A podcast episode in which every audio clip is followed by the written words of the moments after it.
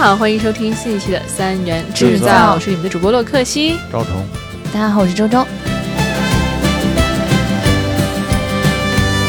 想为你唱一首快乐的歌，一首让哎，今天请来一个特殊嘉宾啊，也是我们之前在节目中有提到的，就另一个嘉宾提到的，就是说当时我们就很感兴趣，因为说他有这个抑郁症，但是抑郁症还不是关键，关键是他有一个四合院儿，对，就我们就怀疑说怎么有四合院儿还抑郁所以今天是聊四合院儿是吧？聊一聊为什么住在四合院还会抑郁，对大家都知道北京的四合院儿那可是价钱可是嗨了呀，对这破天的富贵。对，所以这么富贵的人他也抑郁，咱们就说说说说有点凡尔赛是吧？但是我觉得，呃，我们嘉宾的这个痛苦，我觉得是实实在在的。对我们今天这个聊了一下，觉得确实啊，就是从小，据说从小就不是很正常。呃，是吧？差不多从我我先差不多做个自我那介绍呗啊，我叫呃，朋友叫我贝贝，家人也叫我贝贝，我姓叶，然后网上贝贝可能对对对，有人这么叫，啊、嗯，然后网上叫我老叶的比较多，然后大概是这样一个情况。上次我朋友提了我两嘴，然后其实 其实我们不是感兴趣抑郁症，我们就感兴趣四合院儿了。呃哎，确实 确实，没有没有，这个是巧合。那个是我爷爷，我爷爷是湖北人。然后嗯呢，当时呢，他是属于呃文字工作者嘛，然后他是湖北农村的，然后当时来了湖北。农村的文字工作者，对对对对对，然后来了北京以后赚了一些稿费什么的呢，就是可能可能我猜测是希望还是有一个那种田园田园生活的那种感觉，所以呢，嗯。当时没有那么贵，所以他就是从一个刚开始是一个小院子，我听说，然后后来呢，他有呃又赚了稿费，用米还是什么，反正就是粮食去换了一个现在我们住的这个地哦，方。非常有远见，就已经预测到四合院儿以后值钱，我太有投资眼光了啊！天哪，拿几袋米换了四合院儿？对，是上百袋还是多少？具体我也不知道。那你这稿费也有点多吧？怎么能换上我不知道那时候其实是不多，但是只不过那时候可能并没有那么理不，并不是像现在大家概念里的那种。所以你家现在这个塑料估值能有多少？不知道，但是我听我的从来没有想卖过，听嗯我的一个姐姐说，然后呢，因为她比较了解这方面的市场，嗯她是说实际上就是网上可能有一点把这个炒得过高了，就是说动辄就是上亿啊什么的，嗯，其实是没有，它其实还是按照这个市场规律，比如说拿那个这一块的地价是，呃，十五万一平，那可能两百平，它就是按照这个市场的这个价格，哦并不是说因为他他住楼房，我住院子，然后同样的平米数，然后我就就是比它要更贵，倒没有，所以就是网上说那种，其实有很多那种一两百平的小院子，其实你算算，跟咱们这边的这个楼房是是是，其实是没有什么价格上的就更昂贵之处的，对。嗯，没关系啊。那那个不管是有多么昂贵，但是呢，我们就是还是说回这个抑郁症的问题。嗯那既然、那肯定家里就是从小到大是比较富裕的，就没有什么在钱上是不担心的，嗯，对不对？是没有饿过饭的。然后呢？饿过。对对对是没有没有没有是没有饿过饭的。呃，我的情况是比较嗯特殊一点的，我就是我想不出来是自己有什么，就是小学三年级开始有症状，是有什么奇特的遭遇，倒没有。那可能就是因为从小到大，我可能是一个从小就比较内向的人。我记得那会儿。是还没有什么数码相机什么的，然后呢，我爸是拿那个扛在肩上那种就是录像机，当时呃就是拍我拍我的一些生活记录用磁带的那种，我会发现从小两三岁的时候呢，我就是那种哎呀旁，因为我是生在国外，四岁回的北京，就两三岁上幼儿园幼儿园的时候，我就是那种大家都能在一起疯跑，然后我也不存在所谓的语言问题，那我就是在角落里就是特别腼腆的，呃牵着我妈手的那一个，所以可能这是可能就是性格上的一个易感的一个原因，然后一直到呃后来我四岁以后一直在北京长大，然后到我嗯应该是小学三年级附近有一次旅行。然后呢，旅行的过程中本来是开开心心的一家，我还有一个妹妹，一家四口的旅行。但是呢，就那次旅行，我就特别奇怪的，就是想到了，呃呃，什么呃，就就自己掐自己啊，类似这种事情，就是说，就是觉得有特别强烈的不安全感，是完全没有诱因的那种。然后呢，自内就是自残是吗？呃，我尝试过，但是我完全找不出来一个动机，就是就是比如说掐就使劲的箍自己的脖子呀，是那种找不到动动机的。但但那时候，比如你掐完脖子，会感觉到快乐吗？呃，不会不会，我就是感觉到很痛苦、很焦虑，是不知道自己怎么了。然后呢，我记得特别清楚的是，三年级以后，大概在四年级，就小学四年级左右的时候呢，我就开始有了呃特别明显的那种状症状，就是呃。就后来诊断是强迫症，但是强迫症不像大家开玩笑说的，哎，我我有点强迫症，而是说，嗯、真正的强迫症是一种特别痛苦的状态，就是你要目之所及的一切，或者你脑子里所想的一切，你都要让它有规律。比如说走路，你要按着线走；你呼吸，你开始去研究你的呼吸。可是这种本来是自然的事情，当你去过度的强迫思维去关注它的时候，你反而不会了。就是你不知道，哎呀，我到几秒是一呼，几秒一吸，就是一些非常古怪的问题。那么当时呢，因为那很显然小朋友这不，我我只是心里觉得说大家可能都是一样的。然后呢，但是后来呢，一直我撑到你想三四年级到五年级，我实在有一天呢，我是撑不住了，因为我是觉得完全没办法生活。我觉得我的小朋友，我的那个学校里的小学同学都是可以。就是像我以前的样子一样，但是我变成了一个，就是每天烦恼很多，但是我又不知道怎么去描述，我不知道怎么去描述。我记得就是有一天晚上，然后就莫名其妙的就就就就就哭了。哭完了以后呢，我妈呢就问怎么了。其实我是说不清楚的，我说的那些都是比如说，哎呀，我在想我的呼吸，我在就类似这种这种这种描述。然后，但是呢，我是不幸中的万幸呢，是因为我妈她以前是医务工作者，她是学医的，而且是儿科的。那她首先她想到的就是，呃，那你会不会是心理上所谓的心理上出现了问题？呃，第二天呢，就是通过一一点关系呢，然后。就是当那个礼拜吧，我应该就是去六院，呃，看，呃，就是开始开门，就北京的六院。然后呢，我记得当时呢，大夫就是说，那那很明显，我这个症状很明确嘛，当时就给我开了药。然后呢，出医院的那一刻呢，我妈我记得我特别清楚，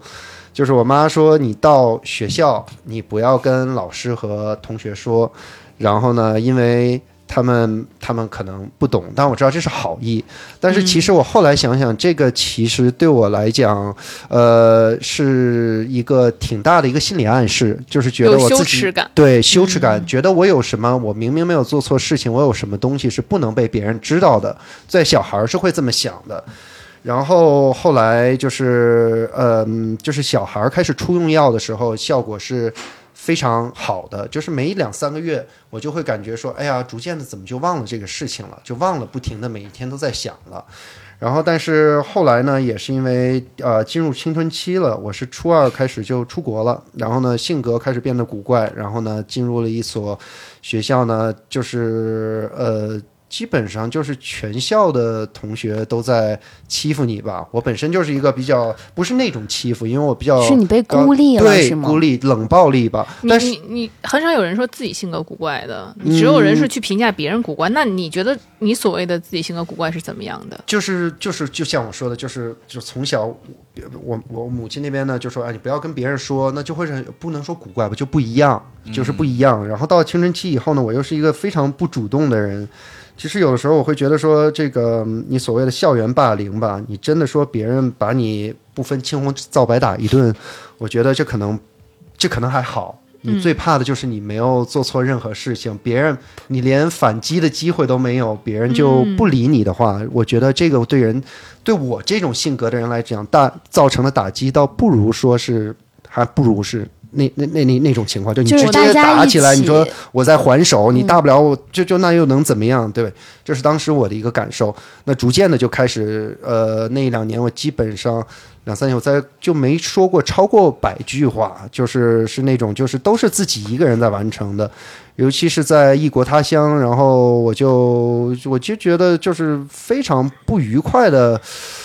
嗯那么几年吧，就是完全造成了我性格上有一些改变了。就是我以前只是觉得自己不一样，就是其实在中国的时候我还是有朋友的。那不一样归不一样，那你觉得有人会接受你？然后在了在那样一个成长环境里呢，同时我是比较内向的人，再加上那么长时间的被孤立，然后呢，我就呃就开始就是就是开始变得逐渐开始抑郁起来了。那这个可能是有一定诱因的。然后在哪个国家？呃，在英国，英国那既然你父母也知道你有这个问题，那还在还没有停药、还没有完全恢复正常之前，为什么要把你送到国外去让你一个人？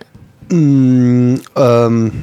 这就是他们对我的规划嘛。我还有一个妹妹，我们两个是一起出去的。就是他们觉得说，呃，我是我我我生在英国，然后呢，三岁回的北京，一直在北京长大。那父母是觉得，因为他们身边有很多的例子，就是说，就是孩子这样的孩子长大以后会变成那种香蕉人，就是说我我骨子里我觉得我自己是一个外国人，但是实际上我只是有一个黄皮肤。他们特别不希望我变成这样的人，他们觉得我至少应该会说中文，会识字，然后然后中文要是母语，然后所以呢，当我中学开始初二的时候。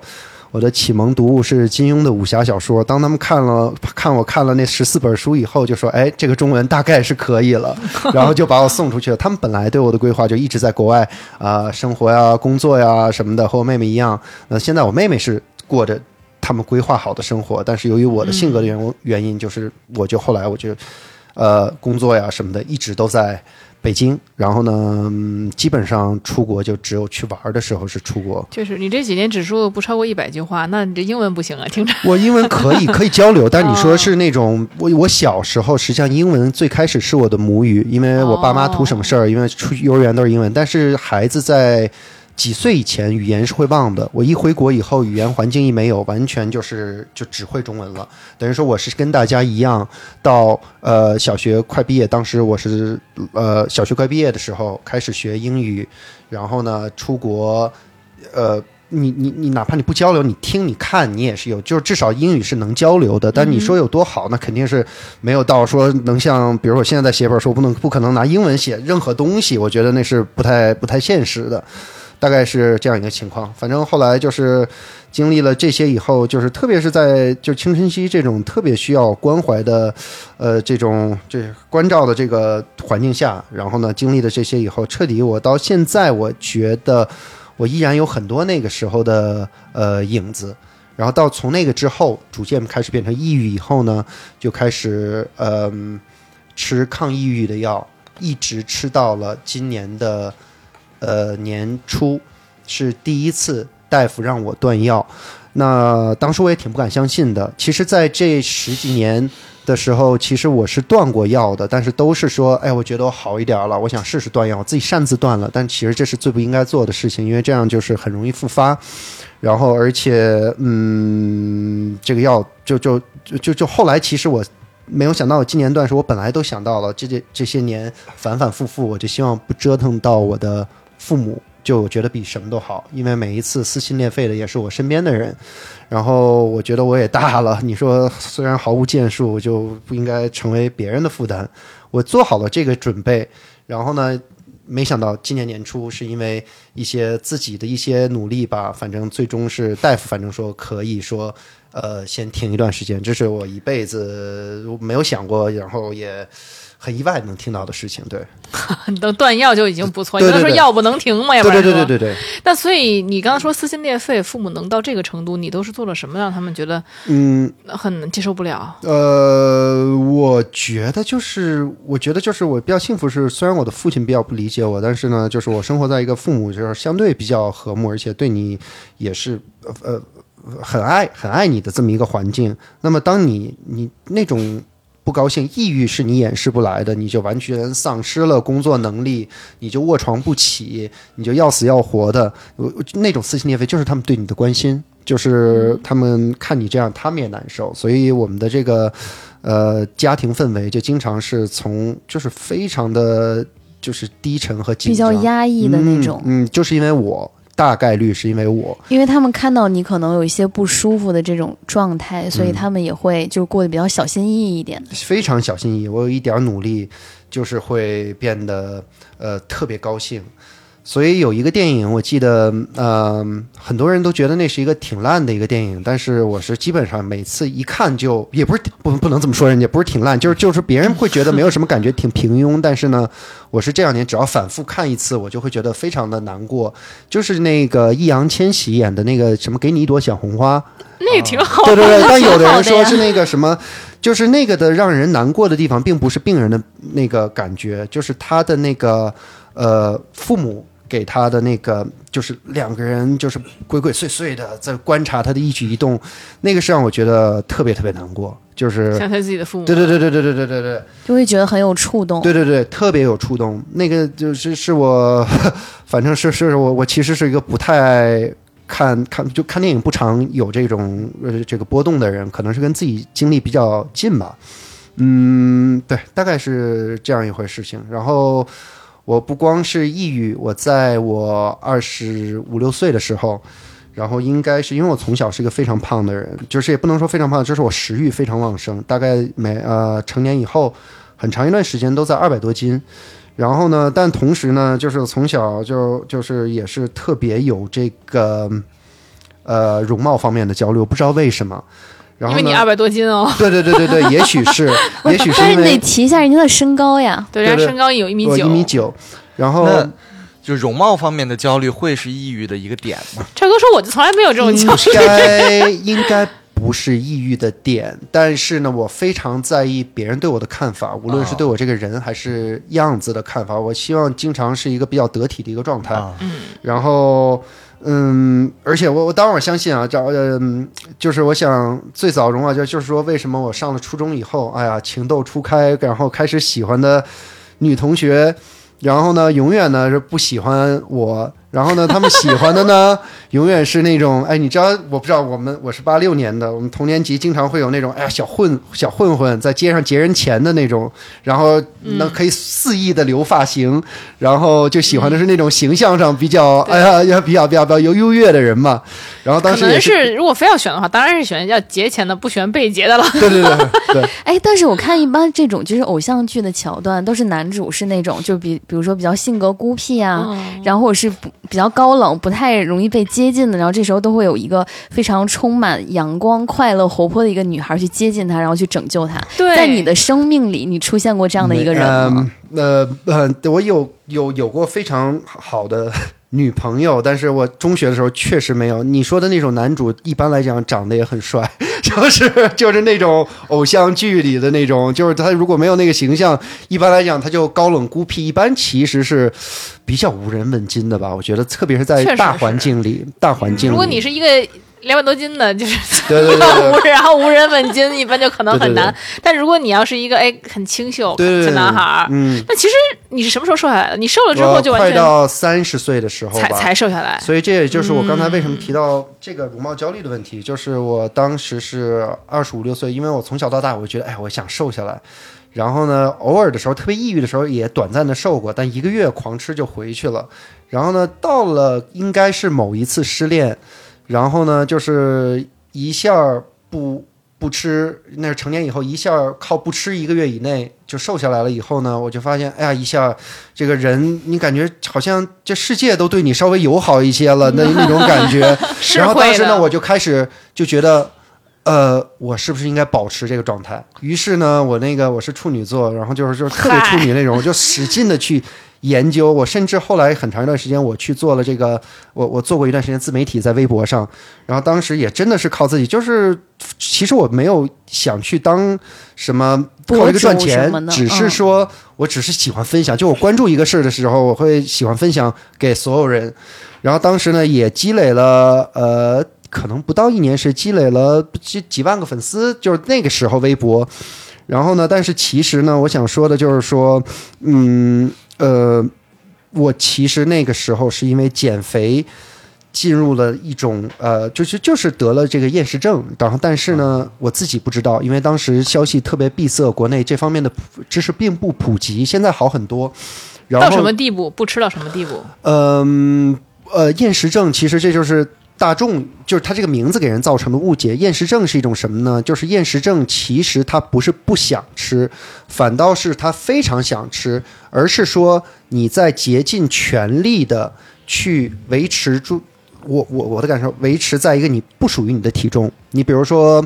我其实用着非常科学的减减肥的方法，这也是为什么当时有人关注你。但是我意识到不不健，就是你不不健康的心态，你用再正常的、再健康的方式也没有用。我举个例子，就是我最开始二百斤，然后呢二百多斤的时候呢，我就觉得，哎呀，我这么高九十公斤就已经挺好的了。然后到了九十公斤呢，就是我这种完美主义就上来，我觉得，哎，还能那我更好看。那个网上跟我差不多高的那些搞健身都八十公斤，然后我就开始我就朝八十公斤高公斤去了。到了八十公斤，想七十公斤。到了七十公斤的时候，其实那已经不是说去跟那个美不美去做斗争了，而是说我进入了某一种就是陷阱，就是说我就是跟这数字较劲。就是你恨不得小数点后的秤我都得买，而且食物也是按秤腰的，然后到最后我是五十九公斤，那个就是一定是不属于我的一个体重。那你那时候瘦的皮包骨吧？嗯，有有是是非常有，就是要死的。其实我后来才知道，就是厌食症，如果我没记错的话，在统计学上，它应该是心理疾病里第一，不是第一，也是前三死亡率，它是高过。嗯，抑郁症的，抑郁症是自杀，厌食症是最后你所有的脏器都衰竭。那你当时一米九一百，相当于一百二十斤都不到嗯的情况之下，你是每天是一个什么样的食量呢？呃，就是我就是说，就是说他的症状就是说我如果不按照我自己的规矩，我可能别人看我吃的，我吃肉我按一斤那么吃，就是比如说我恨不能别人只是算热量，我算碳水、脂肪、蛋白质，就是有有点那个健美选手那个备赛的时候，可是我一点肌肉都没有，我也不健身。然后给人感觉我吃了很多，我妈也说，哎呀，我一每天这菜和肉都是按斤算的，然后也吃碳水什么的，但只是说我没有超吃过我的这个消耗的热量，所以它一定会瘦。所以呢，就是外人看来，我也许是一个保持着一个很健康的生活状态的一个呃人，但是实际上，呃，已经是一个我自己，只要是我一不按照这个吃，我吃什么东西有一点外来的诱惑，我就会暴食。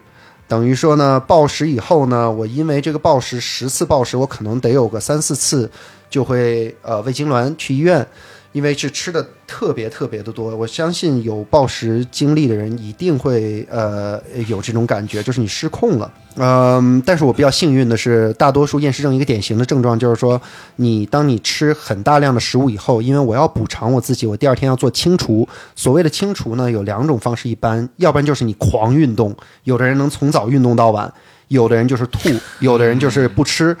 那么我比较幸运的是，我一直没有，因为我可能是胃的这个 长得比较深还是怎么样，我没有吐出来过。然后所以呢，就是这方面没有，但是我确实第二天我也许会一两天不吃饭，我也许会呃在街上漫无目的的就那么走啊走，那时候赶上雾霾最严重的时候，我真真是我真我我现在想想我也真是命大，人体吸尘器然后，而且就像我刚才说的，就是这个，就是外人看来，你觉得你是一个，甚至觉得你是一个特别自律的人，就是说，哎呀，你这么以前那么胖，你保持这么瘦，你到，所以我当时做那个减肥的那个博主，别人一一放那个对比照片，就很说明问题了。但是呢，后来呃，我记得特别讽刺的是，新浪给了我一个认证。然后叫我健康博主，然后当时我就，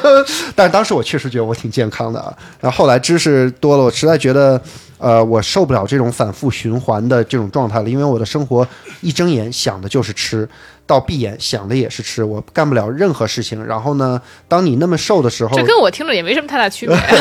我也一睁眼就想着吃。就是我那么不爱吃甜食的一个人，就是基本上就像那个，就是我每天就是在看各种各样的美食节目吃播，然后就去想吃甜食，想吃蛋糕，然后想吃那种我从小这都不爱是厌食吃的东西。症吗？是厌食症，就是说我就是说我在维持这个极低体重的这个状态叫厌食症，并不是我讨厌吃的，反而是我非常爱吃的。这个是所以这个名字会有一定的这个呃误区。然后当时就是后来也是我是在那种状态下，我真的是生命没出现危险，这是已经是万幸了。在那种状态下，我持续了两三年的时间，同时我在做着一个所谓的这个自媒体博主的这么一个事情。然后后来有一天，我突然就是也是，我觉得这不对劲。我觉得我感觉就是一个是不会吃饭，还有一个是我在为吃活着，我什么也干不了，而且我特别虚弱，那个时候脾气也暴躁，然后就是你每天吃的还是很饱的，就因为你在呃按照你的量吃，对对对，但是体重还是那么低。呃对，因为这个就是简单原因，就是你没有超过你消耗的，就是说你看起来很多，就是你你为什么一直能有那么好、那么那么好的消耗量呢？因为一般人要是吃那么少，他妈肌肉掉光了，他可就没有那样代谢了。嗯，呃这个是就是怎么说呢？就其实热量我吃的是很低的，但是呢，由于就是我当时就是去，比如说我可能这么高的一个人，我只吃个一千五百卡、一千二百卡，对吧？我不超过这个量，我一定是会瘦或者会保持。那我所吃的东西，外人看起来很多。你比如说我，我按斤吃蔬菜，那蔬菜的热量才多少？我按斤吃肉，那肉的热量其实也并不多。我的呃脂肪什么的吃的会比较少，就等于说你加一块儿里外里算起来，你只是体积大，它并没有热量很大。所以呢，就是说，嗯，当时反正就是一直保持在一个五十九公斤、六十公斤的这么一个状态。我的妈呀，那感觉一米九一个六十六十公斤，行尸走肉一样的在路上。一个行走的骨架。嗯，当时我所有的就是买衣服都是买最小号的就可以了，要不然裤子也挂不住，然后什么都是那种，嗯，反正后来就是那样帅吗？你觉得？我完全想的不是这些，就是到其实到从八十公斤以以后，我想的就不是这些他，只想那个数字而，且我会非常恐惧回到我以前我小时候这个状态，同学们呃冷暴力我的这个状态，我把一切去归功于是呃归结于是瘦下那个来的成果。对瘦下来以后，我可能就没有那个状态，这也许有某种程度上这可能是童年阴影。然后反正就是那样，然后后来也是我意识到，但很多人意识不到，我也是觉得我有一个自救的这么一个意识，就是说，呃，那个时候我妈是突然就是确诊了是那个白血病，然后呢，当时刚确诊的时候呢，我就觉得我妈妈会离开我，然后呢，但是那几年我都没有和家里吃过一顿饭，就是我所有的饭都是自己和呃自己自己跟自己吃，自己吆着吃，自己怎么吃估算吃。然后呢，所以呢，当时呢，我其实是这个是一个挺大的动力吧。一个是觉得妈妈要离开我，同时我其实并不要就是。不管我的表表现的是多么冷血的一个状态，但是我其实是非常爱他们的。所以呢，我当时就想，那怎么办？其实当时我都不知道什么六院什么有什么厌食症、什么进食障碍的门诊。那当时我有的时候在国外，那我就在什么 YouTube 呀、什么的这种地方我去搜，那我就发现有有有有一些人他怎么走出来呢？他就是说，你既然呃一味的想控制你这个暴食，那你就不要控制。其实这个暴食是你的身体在给你发出的信号，就是说让你赶紧去恢复一个正常体重，你就跟着这个信号走。那么我就想，我一般暴食第二天就是清除嘛，这如此反复就恶性循循环。那我想，那好吧，那我就有一天我下了决下定了决心。我记得那天我我是去哪儿，我自己开了辆车，然后我就我就就因为你说一个，当时我也快三十岁了，我就因为这个胖瘦的这个事情，我这个鼻涕一把泪一把的哭哭了一路，说要回家吃饭，然后 然后但是确实是被这种，只要是有这个经历人会懂这种感觉，就是觉得你在做了一个非常。大的决定，你做了一个，就是就就哪怕是回到从前，你也就是在所不惜的那种，然后从那时候开始吃，好大的牺牲啊！给家里吃顿饭，然后一个多月的时间吧，我就六十公斤就开始到了一百多公斤，一百多公斤，呃，就是二百斤嘛，二百多斤嘛。然后所以呢，就是说，因为你想那个时候就真的是，当你决定这种恢复回时候，你会发现你有多无底洞，就是那种，呃，就巨大桶的那种，当时买八喜还是什么的那个冰激凌，我就是。那个用一公斤桶几公斤用桶吃，而且那个站点的那个披萨，我当时前两天我跟过年似的，我说我去这个饕餮。然后，但是后来就是就经历很长的时间，有一段时时间是我自己已经知道饱了，但是我还是无法控制自己，不停的往里塞东西。然后呢，那个其实是很多人恢复过程中会必经一路，但是当时我是就是我怎么摸着石头过河，我感觉我也天天经历这个，我现在每天都是。我吃饱了也是啊，这么说。确实是。然后就是都就每天都非常恐惧。后来到了二百斤以后呢，就是也是挺挺挺，就是也也也也也不是一帆风顺的。然后我一看镜子里那个自己，就一下就是又崩溃了，就是一下就抑郁，就是一下就特别特别抑郁。在那之后用了两三年才缓过来，然后才到了现在。我说我为什么说现在基本上呃断药，是因为在机缘巧合吧，一年多前也许是有一定的中年危机，三十六七快四十了，然后我会想说，嗯呃，从来我觉得我自己是一个。就特别 I 的那么一个人，就是特别内向，特别不愿意社交。我甚至可以说是没有什么朋友。那我就不知道为什么，那呃，可能是怕自己后悔，我就开始说，我就是先从李哥，就是你们前两期的这个嘉宾的一个哥们儿，是我十几年的一个哥们儿，但是他其实是。是十几年前可能在酒吧认识的，他是一个销售，我就 可见朋友多么的匮乏。对，然后呢，一个呃，就是偶然的机会见着了，他是一个特别社牛的人。然后呢，他就是那必须说的，呃，我就是稀里糊涂，我就是必须要靠喝酒才能打开自己，不然的话，当时他们见我，现在可能没人信了，但见我那个状态都是，我见人都是结巴呀、发抖的那种，喝了酒就会变得开朗很多。那其实刚开始也是逼着自己和一些人去社交，就是只只要自己能联络到的，不管有没有，就是别人很多人都说，哎，你怎么现在这么自甘堕落？你还不如抑郁着呢。然后呢，就是其实我当时那前半年每一天是很痛苦的，因为我没有体体验到乐趣，而且我还每一天都会喝很多酒。但是突然有一天，我会发现，嗯，你逐渐的通过朋友认识，你认见了一些人以后呢，你会发现这个事情至少不可怕了。而且它能给我起到的一个帮助是，过往的人生中我都是呃闭门造车，自己去想外面的世界，自己去想自己，过分瞧不起自己。那所有我给自己的反馈，我看到我看我自己，或者说我去去品评我的过去，我都觉得哎呀，我是一个多么糟糕的人。但是后来我发现，其实我至少我是需要一个，嗯、就是你你走出去了，别人会觉得哎，有的人愿意去跟你做朋友。比如说，后来我跟李哥也成为了非常好的朋友，他就是我那个做酒吧的朋友介绍认识的。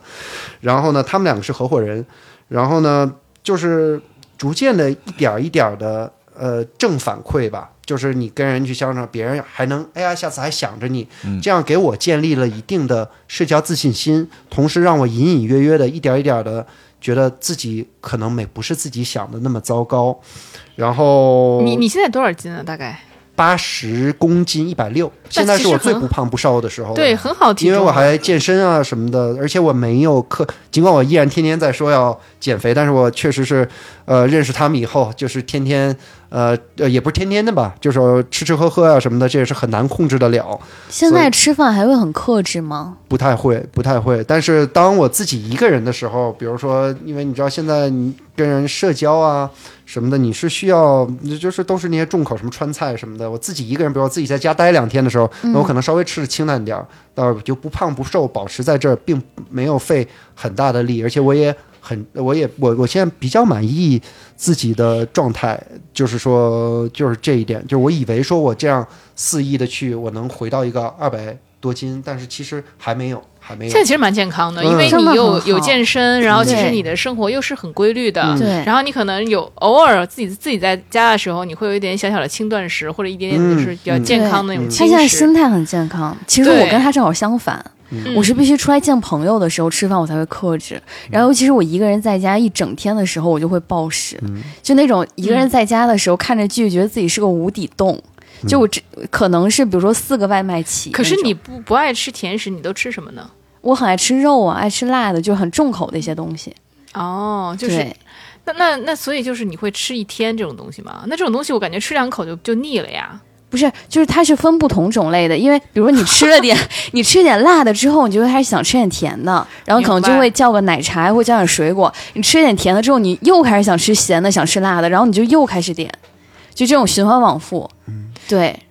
所以就是因为我觉得就是心理是不太健康，包括他刚刚说减肥的，就他是一个不爱吃甜食的人，但是减肥的时候会想吃。我现在就这样，因为我现在在减肥期，我其实也不爱吃甜的，但是最近我尤其的很想吃面包。而且我觉得现在你不健康的点在于你的手脚总是冰冰凉凉的，就是我觉得你是能量不够。就是你像我的手脚一直是比较热乎的，对，就是因为、嗯因为我一直觉得就是你想瘦必须得饿。对，但是你饿的现在没有能量了。对我有一周就是饿太狠了，每天吃太少了，然后那一周每天都觉得自己快死了。对啊，所以我觉得维持一个健康，而且就是自己能够自洽的这个范畴是最好的。比如说像像这个贝贝，我觉得他首先他自己吃东西，他自己能够认可，他觉得哎，我吃这些东西我开心，我又社交，我就必须有这个东西去摄入。那我本来肯定是说健身的话，肯定不能喝酒的，但是我要交朋友，我要快乐，所以我得喝酒。我觉得一切皆就是一切就是基于自己要快乐。这一点，我觉得反而有时候比健康更加健康，因为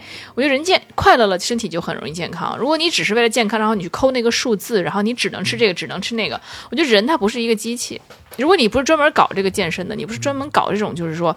呃，要要怎么怎么健美什么的，你就那么吃，我觉得不快乐。但我现在的心态是，比如说我快乐了，我吃了很多我想吃的高热量的东西，然后我吃完的当下马上就会责备自己，我就会开始恨自己，就是你为什么不能坚持住，就是对自己的严格的要求？你难道不知道这样的话，你前几天都前功尽弃了吗？那贝贝恨自己吗？吃完了重口，吃完了喝完了酒，我现在很少会，很少会，很少会，就是除了有时候心情不好的时候，是因为心情我会过度的，就是呃，就是可责备自己，但是一般不太会了，因为我主要是我现在不太想。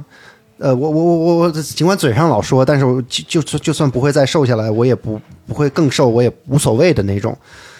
我我记得就是说，现在依然我有的时候就在自己的什么视频号啊什么的直播呀、什么的，就经常我说了刚才我说的这些简单的说了以后呢，别人就想问啊，那你现在看起来也不胖，那你是呃怎么讲？你有什么减肥？呃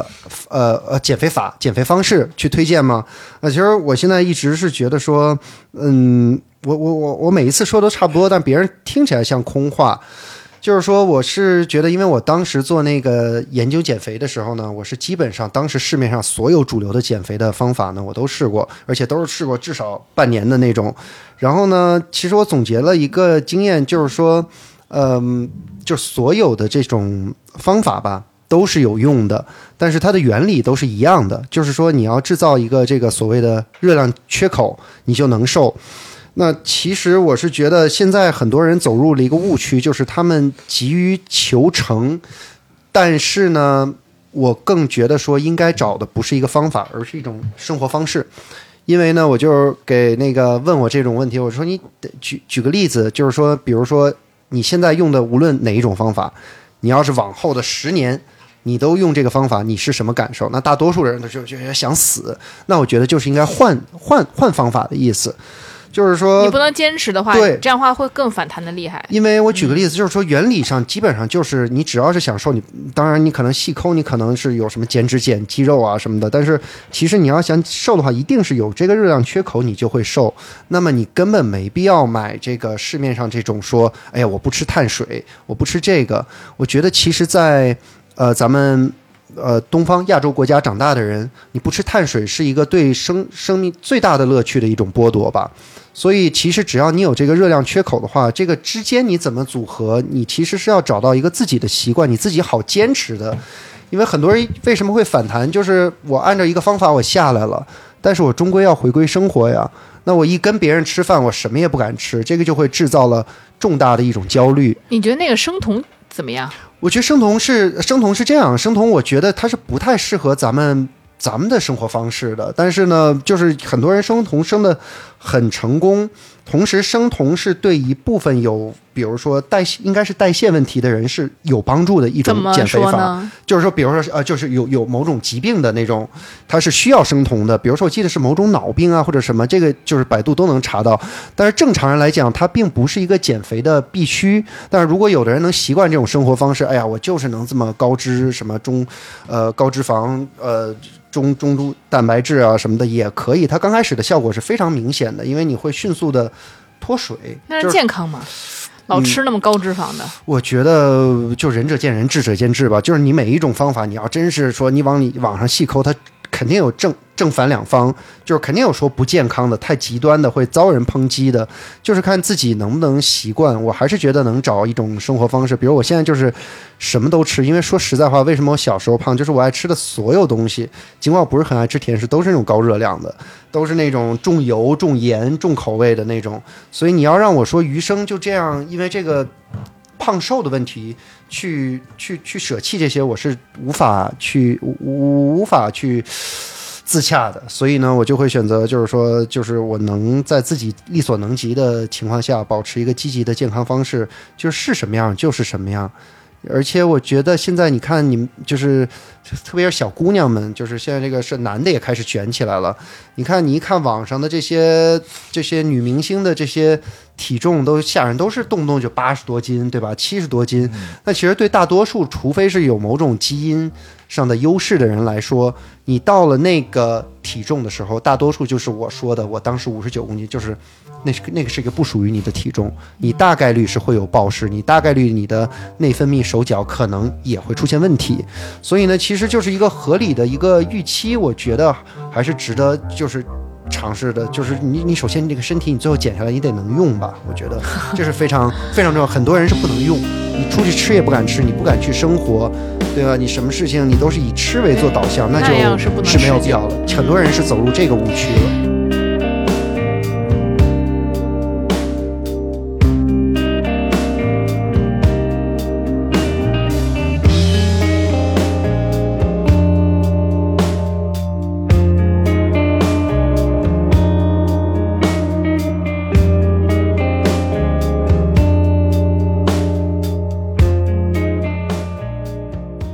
那咱们再说回你的这个抑郁症啊，其实很多人就是我我看到很多有抑郁症的这个朋友，他们是会找自己的群体的，就比如说他会跟一些抑郁症的人哎接触交流，然后你有没有这些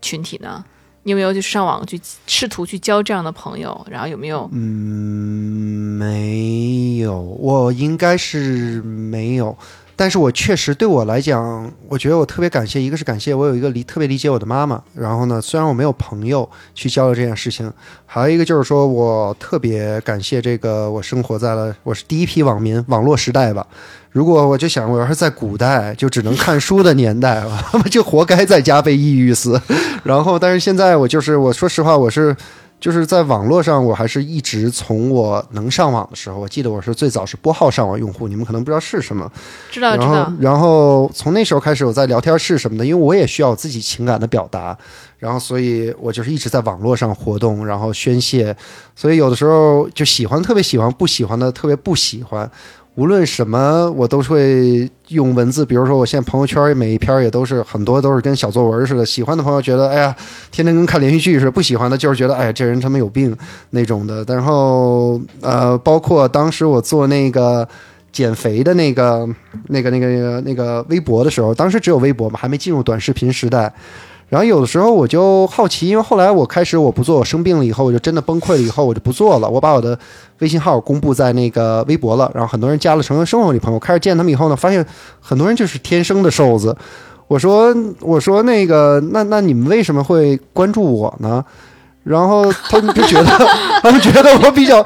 我比我比较滑稽，就是说他觉得没这这个网络上。找不到另外一个人，就是说你买了根蛋白棒，你能写五千字的文章的那种，然后所以因此就交了好多朋友。所以我想说，就是我虽然没有交很多病友，但是呢，我有有在有还是有情感抒发的渠道的，嗯，包括我的很多朋，我现在主要的朋友，包括我大多数的，我没有交过几个女朋友，但是大多数女朋友也都是通过网络认识的，有的甚至是现在人觉得不靠谱，包括现在女朋友也是呃那个交友软件上认识的。那你现在这个女朋友，因为也是今年交的嘛，嗯你是在你停药之后啊，差不多。啊，对，刚停药就交上了，没事儿没事儿。就是停药之后，那他对于你的这个状态，他有没有一个什么样的建议，或者平时会怎么样对你呢？嗯，你会不会有时候偶尔还是会对他就有点焦虑的状态？呃，其实是很会的，其实不，其实很会，就是我就是觉得说，就是嗯，嗯比如说当朋友，别人都觉得我是一个，哎呀，根本是没有脾气、没有嗯性格，就别人怎么查你、调侃你都行的那么一个人。但是我自己了解我自己，就是说，人往往是对亲近的人，因为、嗯呃。就是你的坏情绪什么的是无处遁形的。如果你们生活在一起，比如我的父母，我要跟父母生活在一起，他们是能看出来的。也许没有什么正面冲突，但是你就是那种状态，我也是经常是那种需要充电的那种。比如说，你要让我现在真的说一周七天和谁天天的在一起，就是我需我是有我是有需要独处的时候的那种哦，所以你女朋友有的时候很独立，自己呃，对，呃因为我们并没有同居，所以这个还是存在这个 独处的时间的。所以他是个很瘦的人吗？呃，他是天生的瘦，而且嗯我觉得我我我个人是建议，如果说有类似问题，就是他的情绪非常稳定。对你是不是会，比如说你是因为需要减肥的人，其实我觉得需要减肥的人就那就真的喜欢天生的瘦子。那倒也不，那倒也不是，我这我倒不是，呃，你会喜欢一个就是跟你一样需要减肥的人吗？比如说，也不是跟你一样吧，就是他需要减肥。呃，我没想过这个问题，好像我这个我倒不是很在意，就这个不是你的择偶标准，这个不是很在意。嗯，但是你要现在这么问我，我会我会感到有一点焦虑的，就是他会像我之前的那个状态。就是我哦尽量发现他，我尽量希望他是一个在吃上没有这么过过过度烦恼的人。他也许是一个需要减肥，但是三天打鱼两天晒网这种，那我完全可以。但啊，是如果、他就肥着就可以，你呃可以接受他有点肥。对对对对对，不不不不不，我我我我对胖瘦的要求不是那么严苛。其实我觉得大多数就就我我我觉得还是就是就就就就我我觉得我并没有觉得说人应该什么七八十斤那么瘦啊什么的，哦，那一百多斤也可以。可以啊可以。所以就是说其实但那一百多少斤啊？所以其实你是对自己的的身材更加严苛，其实对对方就还好一些。对，我就一般来讲，那个就你不会跟他说你少吃点儿。我不太会，我就我哦我那个处女座，我觉得我听别人说分两种，一种是对别人过分苛刻，一种是对自己过分苛刻对，。周周就是那种对别人过分苛刻，有吗？我对自己就不苛刻吗？嗯，就都一样苛刻。我觉得我是双向的，对双向苛刻。嗯然后我就属于那种对自己苛刻，也可以说是一自私，也可以说是什么，但是我基本上别人不太，我不我我我不干涉别人我对，我不太希望，我尽管我我我嗯我不太希望会哦，他其实是想问像我这种，因为我就是比如说择偶的这种审美观，我会比较喜欢瘦一点的。对，对，然后所以我对自己要求就是，我既然喜欢瘦，那我肯定就不能是很胖很肥的一个人，要不这样我就觉得太双标了。可是对方人家也许选肥的，人家你又不是瘦子，就一定喜欢。但是我的审美取向，我是喜欢瘦子，那我当然肯定也喜欢我是瘦的样子。哦，嗯，是这样。对，所以你会很双向严苛。对，我是双向严苛。那那那那挺好。另外一种处女座，两边所以你女朋友也会很很很关注到你的心情，她也嗯不会说跟你闹脾气。他会，其实这这这这方面，我是觉得我我我挺不太适合他，我我有我也会觉得挺对不住人家的。但是我这些都是我自己的这我我非常了解我自己，我大概会出现某一种状况，都是在我们也许好之前，我就会跟他说，问问他在意不在意啊什么的，我不会说说。我我你会有什我我么情况我？从来不是那种说，哎呀，比如说，哎呀，喜欢一个女孩子，我把我要把自己打造成一个特别完美的一个人设，就是嗯永远给人展现出最好的一面。你要丑话说到前头。对嗯，这其实我后来发现，这是一个挺鸡贼的做法。就你把自己说的特别糟糕吧，哎，人反而觉觉得生活时刻有惊喜。也许你做了一点什么对的事情吧，哎，你是在加分。但是大多数人来讲是反过来的，就是说你一开始特别完美，然后后来好久了，每一天都在减分的那种。对，对，然后而且你把自己说的很困难，然后别人可能想挑战一下。有这样的人吗？有有有，可能你就会有对你一说我可不好拿捏，我可不好整，对 人家说也不行，我激起了对方的一个这哎个胜负欲。对，嗯，所以就是你会有你会告诉他什么呢？就说你要注意点什么，你跟我相处。我我就是说我我就像刚才跟你们说的，就是说我可能就是两个人在一起，你你因为当时他只见过。我和我的朋友们嘛，然后呢，他觉得，哎呀，我可能像是一个老好人似的那种的，然后我就说，嗯其实我私底下不是这样的，嗯我经常我会暴力犯不不不不不，那倒没有，那倒没有，就是那倒没有，就是就是情绪方面的，就是你自己陷入某种焦虑的情绪，别人也能看哦着，别人也难受。你对人爱答不理的时候，对吧？然后你也有不想说话的时候，这些我都会就是提前说，因为我觉得这这我自己也是确实是挺那个，我自己能意识到自己有这些问题。他会介意吗？我觉得他后来选择在应该是不介意，但我不知道他现在介意不介意。是发生了什么事儿让你没有，这最近没种？没没有没有什么大事儿，就是就没有见面了。啊，没有没有没有没有没有，那所以，那因为我们都知道啊，就是这个精神上的，或者说是这个心理上的一些问题，有可能会遗传到下一代。那你有没有想过，说自己会不会想要再要下一代？我我是非常希望自己有下一代的，而且。那你怕不怕他有问题呢？呃，我我是觉得，我也不知道我自己是不是那种会遗传的，但反正我们家就我这么一个，所以我觉得大概率也有一定几率说不太不太。生出来一个小阳光也有可能。呃，我希望是，那所以所以所以这也是为什么，当然这个可能有点呃呃呃自私，这也是为什么我希望一个是我适合情绪稳定，还有一个就是我觉得一半一半的概率，这个人情绪稳定了，可能下一代随他也会很好。就是 那你需要这种情绪稳定，比如是在你可能因为某些事儿，可能一下就蹿儿了，或者是一下就很 emo 的时候，然后你需要他怎么做呢？我觉得就是就是他会让我对就就是给我一定的独处的空间就好，让我自己去消化。他不去安慰你。我不太希我我我不太就是我自己想不明白的时候吧，就是劝一般也没什么太大用。我我经常容易陷入一个自己和自己较劲的那么一个死胡同里。对，哪怕一个抱抱你也不需要。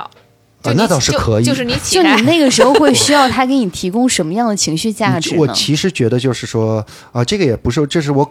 给任何人的建议，就是说，也许你有一个呃，你的恋人、你的亲戚、嗯你的朋友是这样的情况下，其实我是觉得，呃，你根本不用采取任何的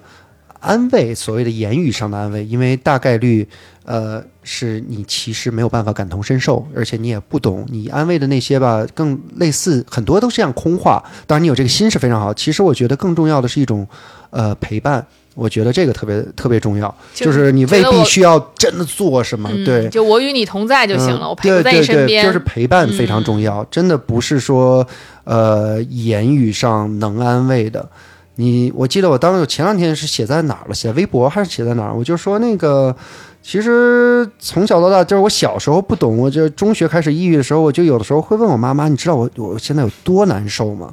然后呢，就是我有多痛苦吗？然后我妈当然是肯定是握着我手说妈妈知道啊，或者是什么的。但是其实当我真正现在就近几年好一些，她说其实这个是外人真的不是当事者，你真的感受不到的。说我只有陪着你，对吧？当然你说我知道也好，但是后来我就是每个人的，你别说是抑郁症，就任何一种苦难，其实除非有类似经历的人，都是很难感同身受的。那会不会有时候就是有的父母啊，工作一天里很忙很累，没耐心的说你怎么回事儿？你怎么老一天到晚找事儿啊？你能不能别这么老是吊着个脸了？你开心点，没什么事儿，你过这么好，你还难受？会不会有时候会这样？呃，是会有，而且我觉得是会，呃，在我的情况里是会经常有的，是因为我 我们家是两个极端，我妈妈是一个我很理解，能嗯尝试去理解，能尝试去陪伴。然后呢，我爸是属于那种，因为他经历过特殊时期，受过磨难啊什么的，所以他更倾向于他你必须要经历过好，要不然就是被人打死，要不然就是财政出现了重大的危机，或者是怎么样，就是那种苦吃得苦中苦的那种，你才呃有资格去不高兴、嗯难过。但是其实这个是现在很多人的一个误区，我们每个人生活的都很难，有每个人的难法也不一样。有的人条件特别的优越，你比如说像明星啊，不不不不是，比如说张国荣啊，像很多你觉得自杀的人，嗯他都不自，他都不会自杀，他被物质并不是生活的一切，只是咱们现在的价值观是这么觉得的。就是我觉得，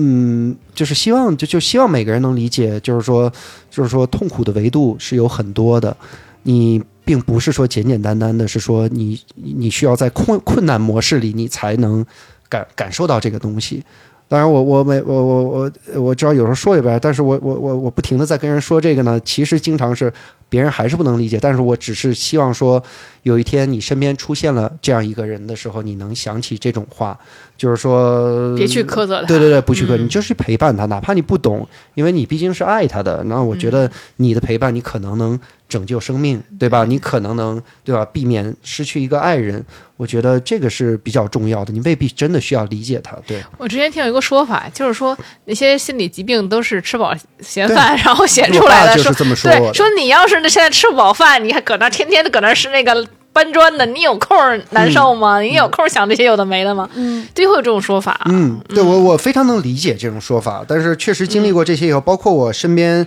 呃，就是以前做自媒体的时候，后来我我我以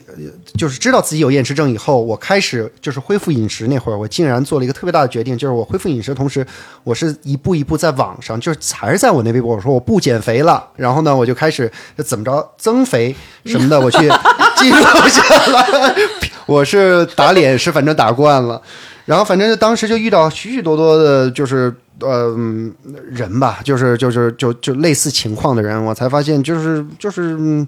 才有现在的这些感受，就是说嗯那你觉得，如果假设当时你就是是一个搬砖家庭的，就你每天还得跟父母出去搬砖，也有很多，也有很多你。你觉得可能你就没事儿了吗？呃，我觉得还还是我觉得就是性格决，我觉得我的情况大大概率是性格造成的，就是我，你要说我所经历的那些，嗯，就是说，比如说我。嗯，我爸小时候很小时候揍过我呀什么，但是那个年代的家人都揍过我，确实也经历过一些我觉得有些过不去的事情，但是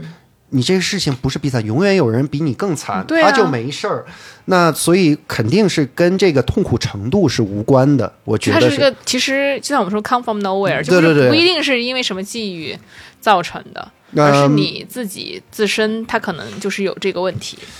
对、嗯你这个就就我忘了说，就是说为什么年初让我断药，是因为我过去呃两年吧，换了一个新的大夫，他是一个比较比较比较就是就是在这个心心理心理心理卫生圈比较有名的一个大夫。那他就是刚开始呢，他就是听了我的。简简单的介绍，没有介绍各种各样的。他听说我三年级开始，然后呢，呃，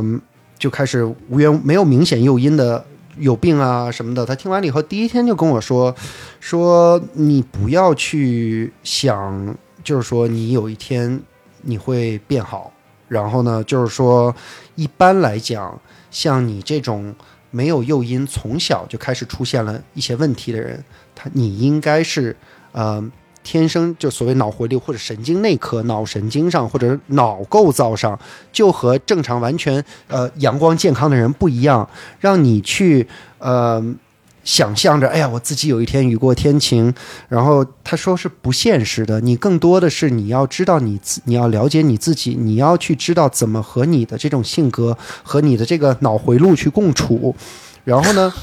当时其实他是完全说到点儿上了，就是这听起来像是非常悲观的，就感觉像你你就好不了的那种。但是就是，但是当时第一天就给我特别大的解脱的感觉，因为我确实在那一天之前，我都觉得有一天嗯，都像那个鸡汤里的励志故事似的。哎呀，我这个人大彻大悟，我就没有烦恼，我变得成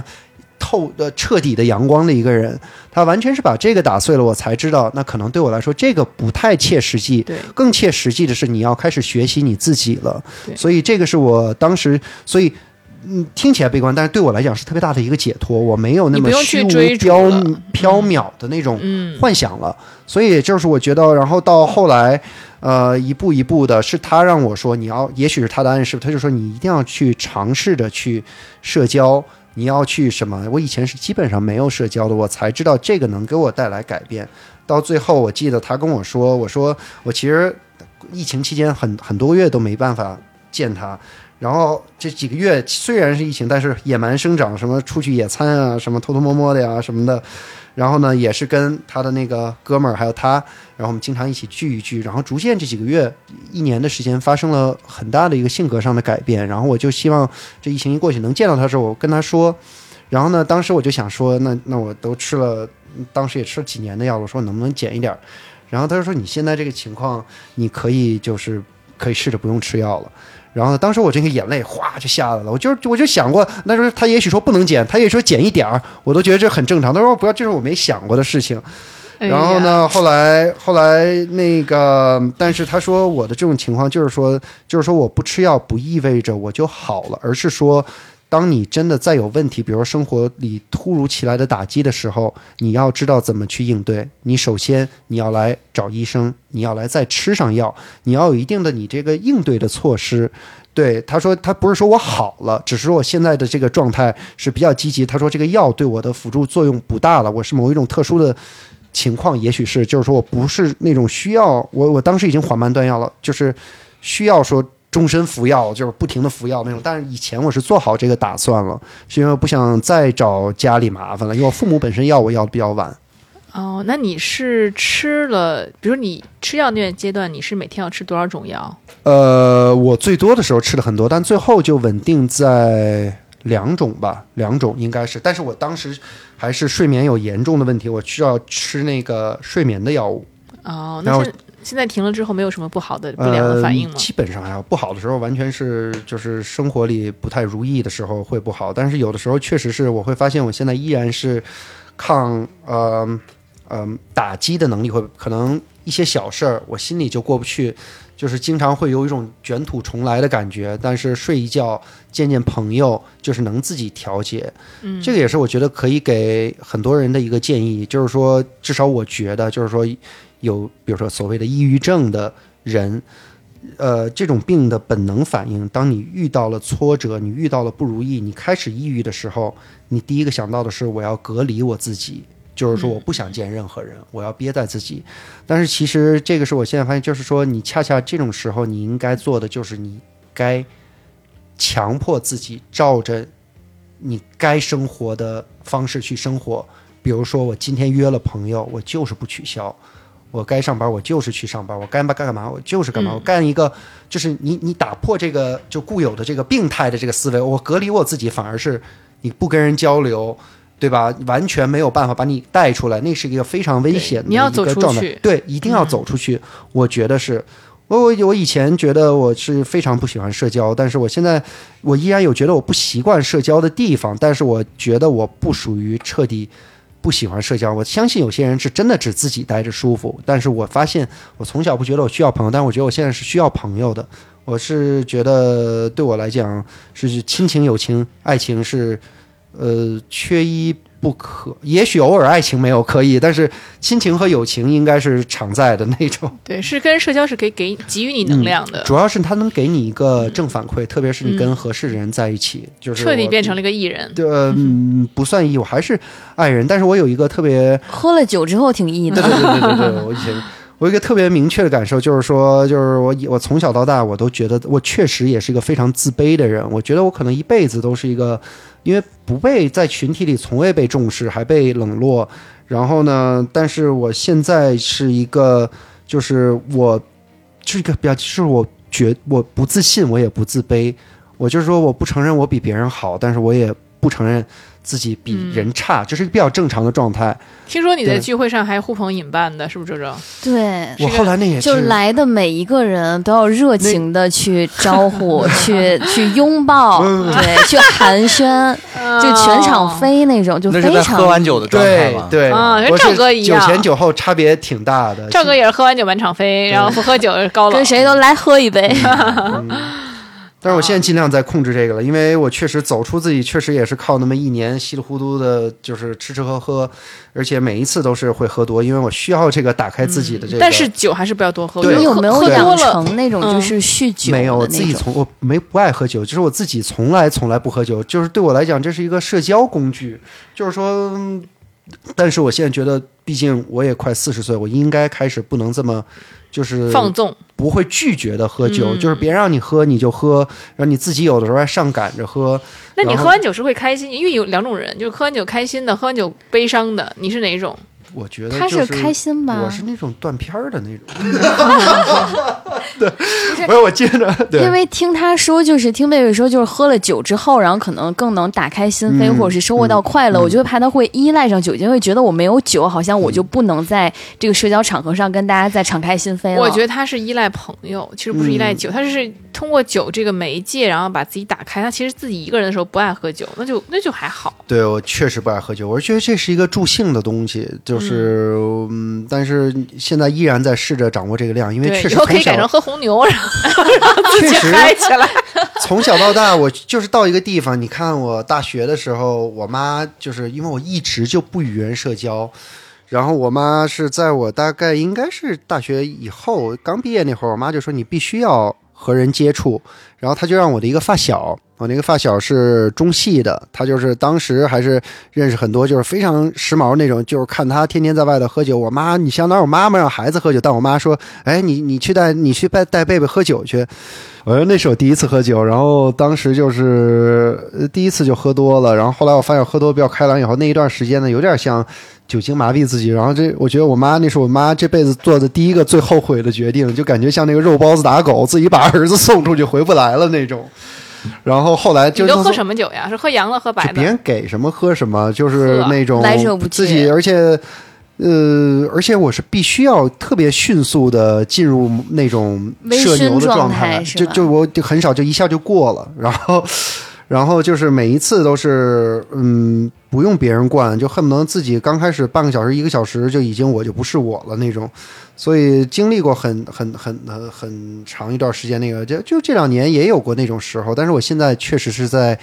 减量了，因为我整个的心理的状态好多了，我觉得我应该是换一种比较健康、能持久的生活方式了。对，哎，你喝完酒之后有没有发生一些，就是之后别人告诉你，哎，你还干了这种事儿？呃，经常有清，醒了之后觉得非常匪夷所思。经常有我，而且我现在特别是这两年，我是发现我更容易断片儿了，就是我的记忆只要喝一点儿就是片段的那种，然后怎么回家的我也不记得。但好在我这个人酒品还行，就是说最多是过分开朗、过分的那个，呃，就是呃呃就没有出过什么因为酒出过什么事情。出过的事情也不是我喝多了，是我喝多了，别人也喝多了，别人可能看我不顺眼，把我打了。啊 不是咱一米九这么大个儿让人揍了，我从来没有，我这一辈子从来没有打过架，然后都是挨打，就两次，但 但打你不用负什么责任，因为你也忘了。那还是有伤，但是我也没让人负责任，没事。转天看视频才知道昨天让人抽我俩大嘴巴。没 有没有，就那么两三次。反正我是一个非常没有攻击性的人，然后就从来都是都是碰见，要不然就是看我不顺眼的，要不然就是喝了酒的，所以哦 没有没有没有正真正意义上的什么打过架什么的。那其实也挺好的哈，就看到贝贝已经这个逐渐的恢复的健康。其实从小学开始就是有一个。不是那么美好，从童年吧，然后开始对跟这个药打交道，跟这个病打交道，然后也跟这个心理问题一直做斗争，然后一直到现在，其实也是很多年了，十多年哈。那能够到今天，然后恢复的这么好，而且整个人也健康很多，不管是从身材上来讲啊，外貌上来讲啊，都很健康，然后从心由内而外都健康起来。其实我觉得今年应该是贝贝很好的转折的一年。对对，对他来说也是很值得纪念的。那如果咱们的听众中呢，也有一些啊这个心理问题的也好，或者有相似的经历的也好呢，那我觉得我们可以一起在群里来交流一下。那如何来进群交流呢？你就微信搜索 Rolling FM R O L L I N G F M，这样的话，我们的小助手赵哥咪呢就会把你拉进我们的粉丝群里。如果你有同样的问题啊，那我们就是可以一起沟通交流的哈。当然了，就是如果想跟贝贝一起喝酒的，也可以报名。对，嗯，跟贝贝一起社交，感受社交的快乐。对，感受贝贝的拥抱，是吧？哎，你现在现在回想，就回回头再去看的时候，你觉得从小时候的嗯强迫症到后来的厌食症，再到后来的抑郁症，你觉得这个是有一个必然的联系的过程吗？我觉得是是有吧，我觉得这就是我自己的，我还是越来越相信命运吧。嗯我觉得我的性格，再加上呃，就是种种的这些遭遇什么的，造成了这个。我觉得我虽然我你看从小学到我，呃，我基本上别人一般来讲男男，比如我们。男的在一起相处，就说：“嗯哎呀，吹吹什么二三十岁、十七八岁、十几岁青春期的那些牛，我完全参与不了。我会觉得人生有缺失，我也不快乐，但是我也从来没有想回去过。就是说，我觉得，呃，我就觉得现在就是我比挺安于现状的。我觉得现在我的状态挺好的，而且我，我我。我觉得以前我做过的所有决定，是我当时那个心智能做的最好的决定。我也尽量去不去后悔什么。我觉得是大概这样一个情况。哎，那今天就是贝贝确实也是非常坦诚的跟我们聊了一路他的这个心路历程哈，对，剖析了一下自己的内心。对，确实是很不容易。觉得其实我们都是很难感同身受的，这是没有错的。因为我觉得更甭说是这种极度的痛苦。就像今平时来说的话，我现在有什么不开心的，你现在什么开不开心，其实彼此都很难去理解。对，对，所以其实我们并不一定要去理解这个，不管是心理病的患者啊，还是说有什么样的这个心理问题的这些人，那我觉得多一些陪伴，然后呢，不要去过多的苛责，其实我觉得就足够了。那对，也多一些善意和包容。对，那也希望像就是贝贝这样的的，不管是从小就有这样的问题的，还是后来因为什么事情，然后有这样的心理问题的这些朋友们呢，能都能够慢慢的恢复的好，都不要对自己太严苛，让自己的身心都能够处于一个健康的状态，我相信都会好起来的，对，对吧？就是接纳自己，然后自洽吧，还是对你像贝贝这么。所谓严重吧，打引号的，对吧？从三年级就开始吃药的，这不今年也停药了吗？对吧？对终于总会有一天，然后遇到你，哎，能够接纳你的人，你接纳你的朋友、爱人，然后然后能够生活的像别人一样的充满了阳光哈。那好，那我们今天呢的节目也是快到时间了，那我们就希望下次还能再见吧，拜拜。拜拜。别让眼